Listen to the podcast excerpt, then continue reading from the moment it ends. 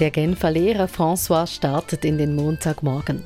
In einem Bistro trinkt er einen Café au lait, isst ein Croissant, bereitet dann am Vormittag die Nachmittagslektionen vor.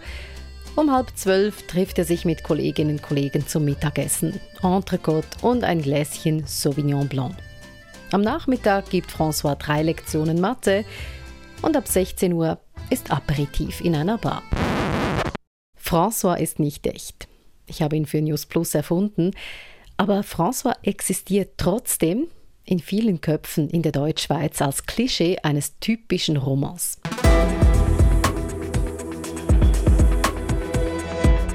Und gerade jetzt streiken in Genf die Lehrerinnen und Lehrer und scheinen diese Klischeevorstellung zu bestätigen. Etwas arbeitsfaul und höchst streikwillig. Aber stimmt das? Sind die Romans wirklich so anders als wir? Das erfahrt ihr heute hier. Ich bin Isabel Meissen. Bonjour.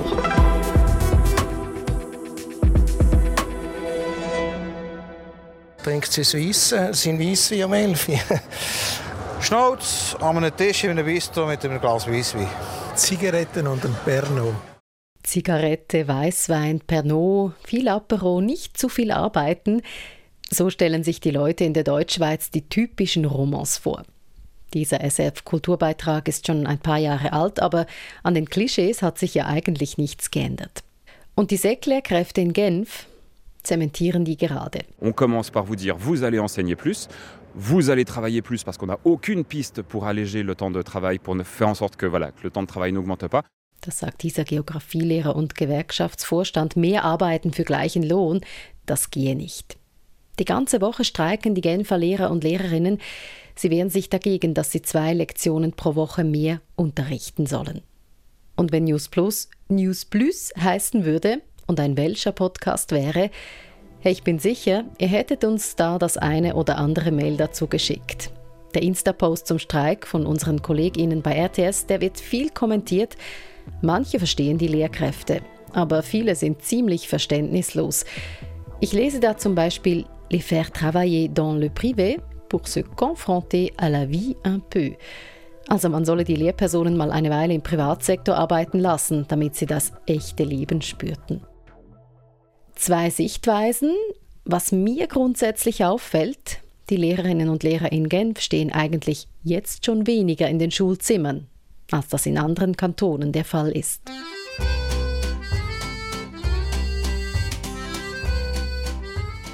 Passt ja auch bestens zu François, unserem fiktiven Klischee-Roman. Die Lehrkräfte haben sowieso schon weniger Unterrichtszeit und wehren sich trotzdem noch gegen eine Aufstockung. Unsere Westschweiz-Korrespondentin Valerie Wacker erklärt warum. Ja, weil die Regierung eben keine Vorschläge mache, was denn wegfallen soll für die beiden zusätzlichen Unterrichtsstunden. In der Mitteilung auf der Webseite der FAMCO, der Gewerkschaft der Genfer Sekundarlehrer, schreiben sie, die zwei zusätzlichen Stunden seien deshalb, weil eben nichts dafür wegfällt, eine Sparmaßnahme und zwar auf Kosten der Lehrerinnen und Lehrer. Sie müssten nämlich einfach mehr arbeiten fürs gleiche Geld. Wichtig zu wissen ist, das hat auch Ann Iltböld, die zuständige Genfer Regierungsrätin, dagegen gehalten. Die Genfer Lehrerinnen und Lehrer, die stehen nur ein Drittel ihrer Zeit vor der Klasse und zwei Drittel haben sie, um vorzubereiten. Und mit diesen zwei Stunden würde das einfach ausgeglichen. Es gehe also um eine Umverteilung, sagt sie. Aber da wird man sich also in Genf momentan nicht einig. Man wird sich nicht einig, aber als Nichtlehrerin fällt mir das schon auf, was Valerie da sagt. Zwei Drittelstunden vorbereiten und dann ein Drittel effektiv unterrichten. Bestätigt das nicht doch ein bisschen das Klischee, die Romans nehmen alles etwas lockerer?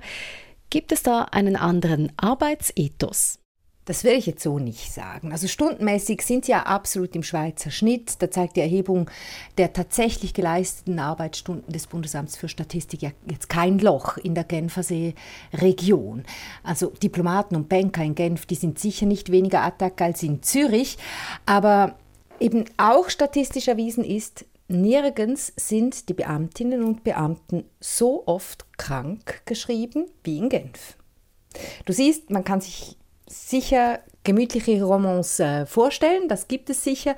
Und es gibt auch Indizien, die dieses Klischee belegen. Aber jetzt irgendwie generell zu sagen, dass die Romans äh, weniger arbeiten, das liegt nicht drin.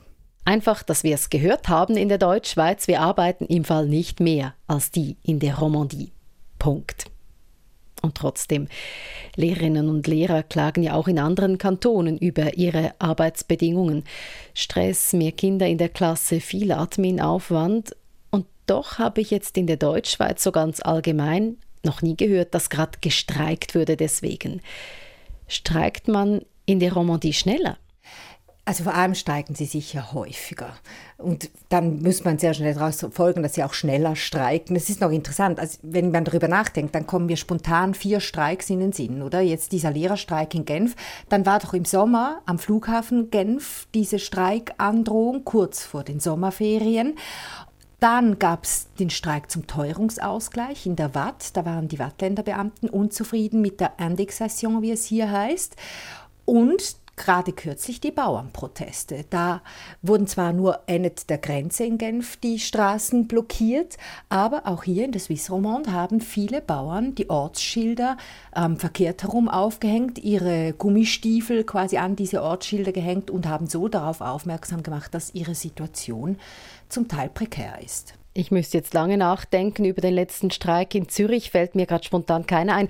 Jetzt ist es ja noch naheliegend, nach Frankreich zu schauen, noch weiter westlich, oder da wird ja so richtig häufig gestreikt.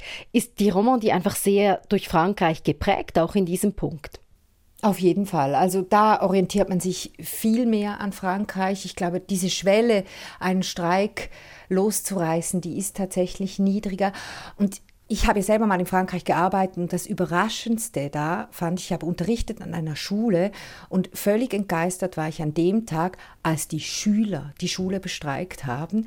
Ich war ein bisschen einigermaßen konsterniert, stand ich da, alle Lehrer völlig gelassen, das macht man da einfach einmal im Jahr, das gehört mit dazu, da werden die Lycées blockiert.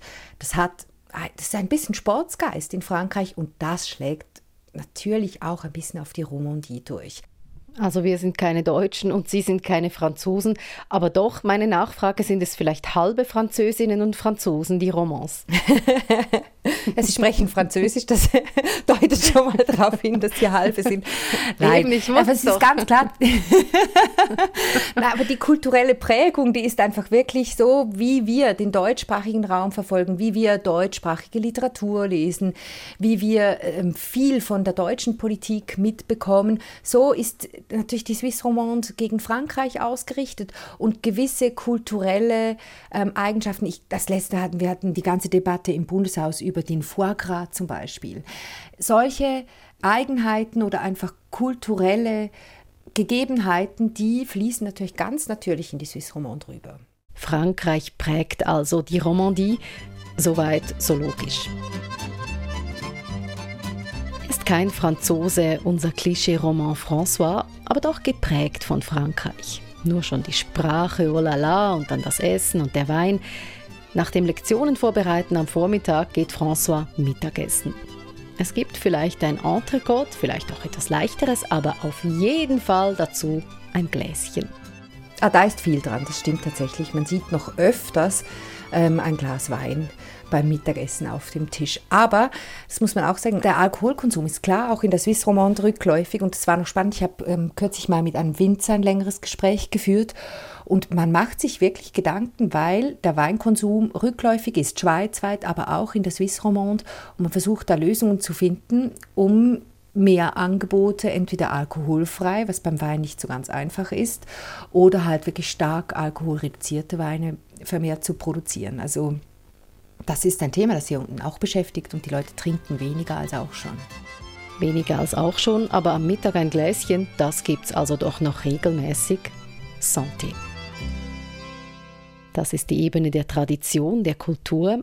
Aber der Unterschied zwischen der Deutschschweiz und der Romandie lässt sich zum Teil noch härter machen. Er zeigt sich ja auch recht konkret in der Politik. Der legendäre Röstigraben, es gibt ihn manchmal der Röstigraben ist omnipräsent und das ist er auch. Aber so wirklich krasse Konfliktfälle, alle auf der einen Seite gegen alle auf der anderen Seite, immerhin nur fünf Fälle. Das ist der Politikwissenschaftler Sean Müller in einem SRF-Podcast-Interview von letztem Jahr. In fünf Fällen, sagte er also, habe die Deutschschweiz geschlossen anders gestimmt als die Romandie. In fünf von 400, die untersucht wurden. Das ist ja eigentlich doch sehr wenig Röstigraben, oder? Also es ist doch sehr selten, dass man wirklich zwei starre Blöcke haben, Mehrheit und Minderheit. Und ich finde es noch schön, weil es zeigt auf eine gewisse Art und Weise auf, man soll das Problem nicht, nicht ganz zerreden. Es kommt vor, dass äh, die Deutschschweizer Mehrheit an einer welschen Minderheit aufdruckt, was die Mehrheit will. Aber es kommt doch sehr, sehr, sehr selten vor.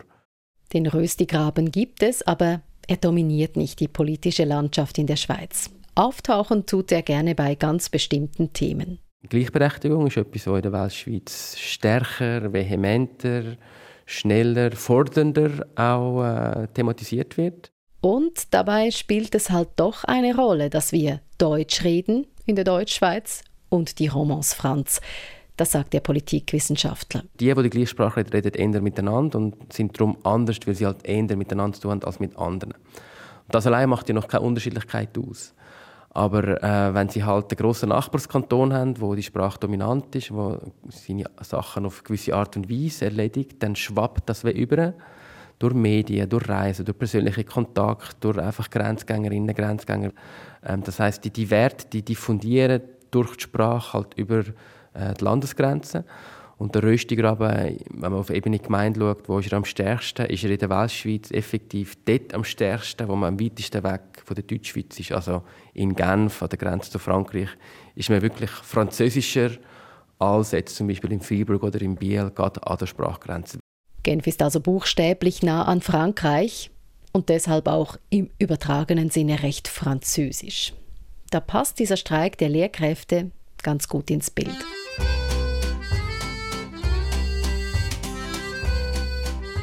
Auch wenn wir gehört haben, dass manche Klischees wirklich nur Klischees sind, ein paar mehr möchte ich noch testen. Mit Westschweiz-Korrespondentin Valerie Wacker gibt es das Klischee Ping-Pong.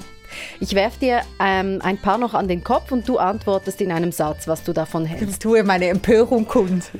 ja, genau. Das kannst du machen als Expertin.